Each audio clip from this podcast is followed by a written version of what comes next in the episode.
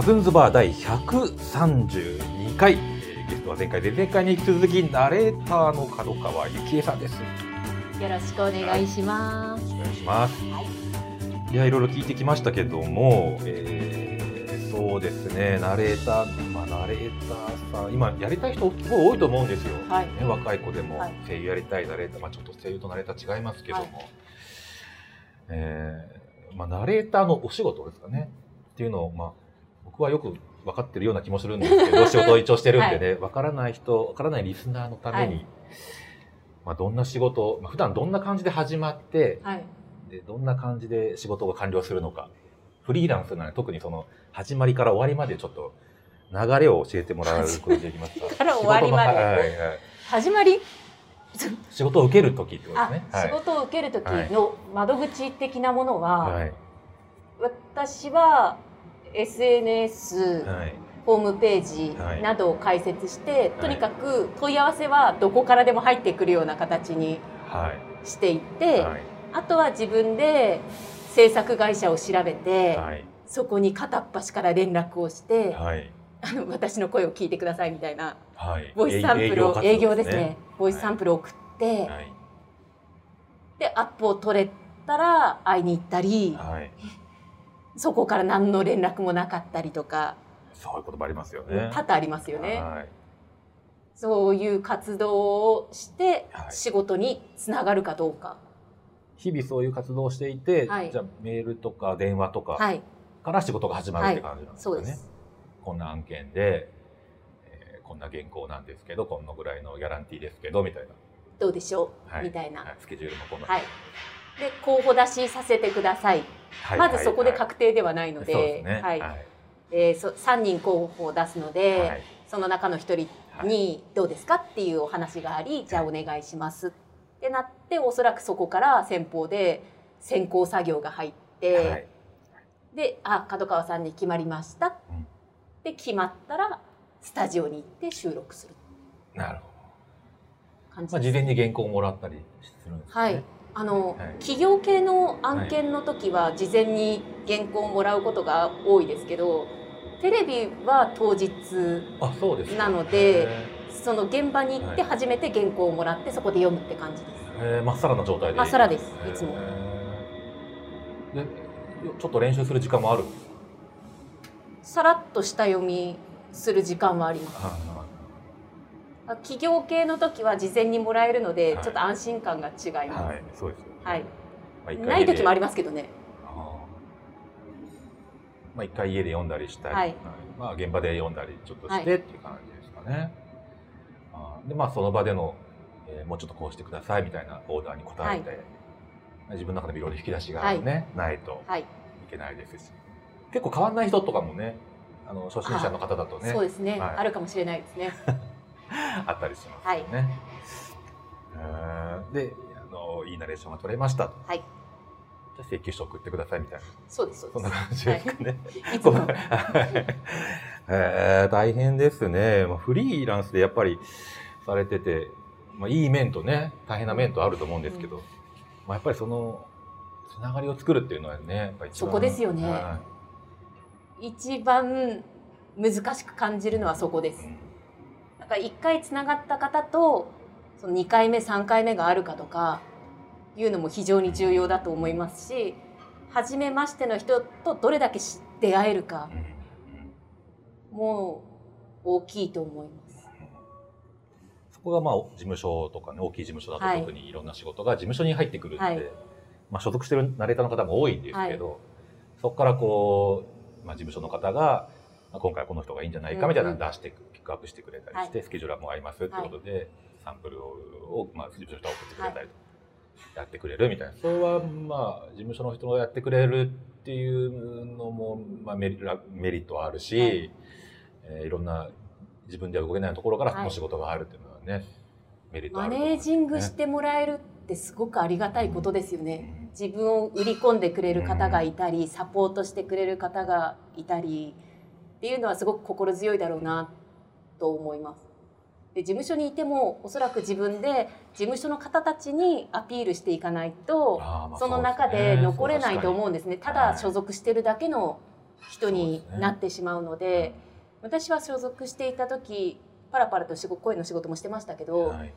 でもやっぱり今思えばがむしゃらにマネージャー陣にアピールしたりはしてなかったんですね。もう所属することではい。安心していた部分があったので、はいでもでも普通そう思いますよね。所属してれば仕事は来るんだ。自分に実力があれば仕事は来るんだって思うんですけど、やっぱそうじゃないんですね。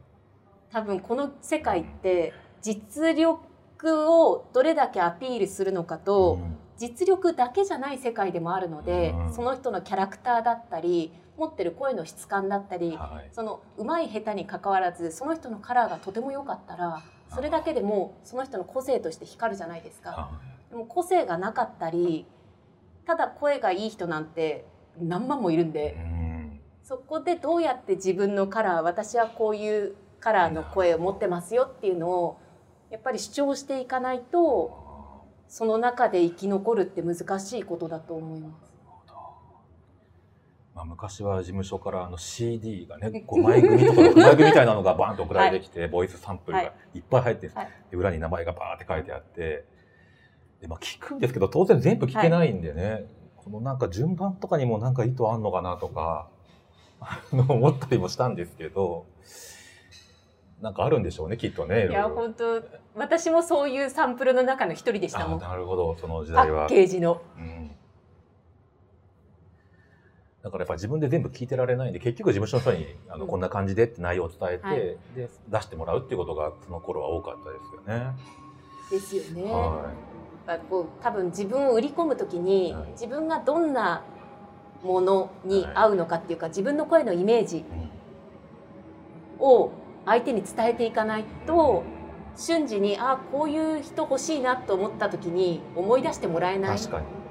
むしろマネージャーもあこうい。う人、こういうオーダーだったらあこの人みたいなのが、はい。多分頭の中にあるから、ですぐこう調べてくれ出してくれるっていうことなんでしょうね。まあ、あとあの時のあの声の人とかね、多分そういうアンテナを張っていて、はい。ないと、まあ具体的な指名にはつながらないっていう、なるほどなかなか大変ですね。しかも顔が普段出ないんで声で覚える、はい。やだからよくナレーターの名前がテレポに出るのはそういう意味も大きいんですかね。この声やってるのは私なんですっていうのを伝えてくださいっていうのは一瞬しか出ないじゃないですか、まあ、一瞬というか、まあ、パラパラ。56秒ぐらいはいですかね、チュッと出てくるはい。ぐらいなのに、テレビでたまたま私の名前がピッて出た時に、急に問い合わせじゃなくてアクセス？はい。ホームページのアクセスにガーッといくんですよ。あやっぱ SEO すごいいややってますよね。はい。びっくりしました。そね。それ多分、なんですか、一般の人からも検索あるんですかね一般の人だと思います。ね。いや、あれでも目立ちますよ。なんか、見ますもんね。出るから、あナレーター。あこの人前前もなんだみたいな。前も見たな、この名前とか。はい、なんかの時も見たな、とか。そういうふうには思いますね。これ仕事してるなのか、からなのか、一般の人もそうなのか。そうなんです。そこの感覚がわからないんですよ。はいわ普段何気にチェックしてみてしまうので、はい。私たちはね。はい だから一般の人見てるのかわからないんですよね。うんでもあの不安でもき検索するんじゃないですか？やっぱアニメとか見てこの声誰だろうと思ったら、それはありますよね。アニメのとか,、ありますよね。ナレーションであるのかな？と思って。まああるんもうですそうやってこう 検索してくれる人が増えると嬉しいです。そうですよね、はい。ですぐ問い合わせは来ないですね問い合わせは来ない。なるほどアクセス数が伸びるアクセス数がガツンと伸びます。でもサイトすごいいいですよねなんかこうぐいぐいきますよね。あの埋もれないようにインパクト重視で。黄色がパーンってきますしね、インパクト。イエローが。インパクト重視にしすぎてはい奇抜なホームページ今までのやつもっとすごい真っ黄色だったのであ、そうなんです加藤さんが最初に問い合わせしてくださった時とかって、ももっと激しいもっと色でしたホームページ。ジだったので、大抵初めてお会いした時に「ホームページすごいですね」って言われちゃうんですよ。いや、ちょっとぶっ飛んだ感じの人なのかなみたいな。はい、そうなんですそう思われちゃうんですよ。はいそうですよね。はいそれなのにこうナレーションするとすっごい真面目だったりとかするので、でもいわゆるナレーターってその折り目正しい方がなんか仕事ありそうな気もしますけどね。どうなんですか。そうですよね、まあ、まあ、そっちの方が多いからでもはい漏れちゃうっていうのは確かにあるかもしれない、まあ、そこも戦略の一つなんですよね、面白いキャラでもいいような気もしますけどね。逆に、いやーでもちょっと今までのやつがかなりぶっ飛んでいたので、そう恐る恐る問い合わせしてくれくださる方とかはい、結構いるんですよね。あとはちょっと個性的なものが好きな方ははい。もうあのホームページがとても良かったので問い合わせしましたっていう方もいて、結構振り分けちゃうみたいなんですよね私のホームページ見て。はい。はいでも今は問い合わせる方。今は割と落ち着いて落ち着いてます。てはい、良くなったんじゃないですかそういう。多分無難に結構無難になってるはずです。えそうでもいやいやいやいやいやいやいやあのープロよりプロらしくなったこれ言い方ちょっと失礼かもしれないですけど あのふうに思いました。これ、ま、前のが見れないからこんならしいしてもあれなんですけどね。えーまあそうやって今ナレーター目指したい人いっぱいいると思うんですけど、はい。何かこうアドバイスというかねなんかこうしたらいいじゃないか。やーそんな私ごときがアドバイス うん。なんてないですけど、はい。やりたいと思ったらうんうん踏み出すのは誰でもただなのでね。どんどん踏み出したらいいと思います。そうですね。はい、でまた時代とともにいろいろ変わってきてるの、はい。そう今本当門岡さんみたいにフリーで活躍される方が増えてきたりとか、それこそ自宅で録音して納品したりとかもできたりとか、まあ、SNS で活用したりとか、ねそういうのもどうどう変わっていくんでしょうかね今後はね。どうなんでしょうね。でももうナレーターなんてはい。ナレーターって名乗ってしまえば世の中で私ナレーターですって言えるわけじゃないですか。まあ、免許制じゃないじゃないんでじゃないんで。ね、はい。まあ、ディレクターとかもそうです、言ってみれば、はい が誰私ナレーターですって言って あとこうボイスサンプルさえ作っておけば、はい。い、つだってもう仕事できる準備が整ってることになりますよなるねほど。じゃあ1週間ぐらいでやろうと思えば あの機材買ってロボイスサンプル作ってアップしてえもックウィックスでサイト作って。うぶっちゃけ本当にやろうと思えば誰でもできる。とは言いますけどね、はい。でも今、まあ、素人って言っちゃあれですけど一般の方がこうウェブなどにどんどん出てくる時代じゃないですか、そうするとまあ聞き取りやすかったりはい。聞き取りにくかったりね、、はい。ろいろあるはい。と思うんですけど、ナレータープロの方からしたらすごいそれが気になるんじゃないかなと気になります。ですよね。あれどういうところにじゃあなんかアドバイスするとしたら気をつけ、まあ、YouTuber やりたいとかそう表に出たいと思ってる人に対してもう普通の出たくない人は別にいいと思うんですけど、どういうふうなところ気をつけたらもう一歩上にこう上手くなれるとか。あの YouTuber さんとかは別にいいと思うんですけど私は多分聞く音に敏感になってしまっているので環境を整えないザラザラ 今日のこの音の中まああれなんですけどその声をボイスサンプルとかを自宅で収録するにしてもそうですね。ボイスサンプルこれだとね、はい。ちょっとこれいう中でただ撮りましたじゃやっぱりプロには聞こえない。確かに。スタジオで収録してせめてね。はい。いい本当の機材で撮った音がやっぱりなアップすると、その人それだけでプロなのかなっていう違いは出ると思うんですよね。なんかガサガサした音しか聞いてないようなそのガサガサした音が普通だと思っているんだったらちょっとどうかなとは思いそうます。ですよね。音まあに敏感になっていくんだと思います。どんどんどんどん。そうですね、はい洋服屋さんの店員が、まあ、ボロボロの服着て販売してるみたいな そういうことですもんね、はい服に気を使ってないんはい。だってことになっちゃうので、音に敏感になって環境とか設備そのお金云々かけるとか関係なく、少しでもいい音にしようとか、少しでも防音環境が整ってるとかそう,、いうちょっとしたこだわりが持っているだけでも全然向き合い方が違うと思うんですよね。確かに。そういうところかなとは思います。発声とか話し方とかはどうですか？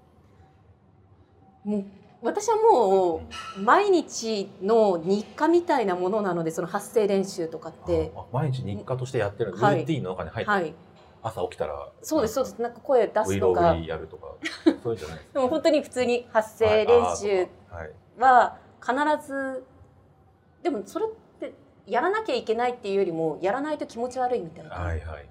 だからもうそれが生活の一部になっていて、まあやったら気持ちいいみたいな。はい、はい。だからなんそれやらなきゃダメっていうわけじゃないけどややってますね。なるほど。まあ、やった方がいいですよね。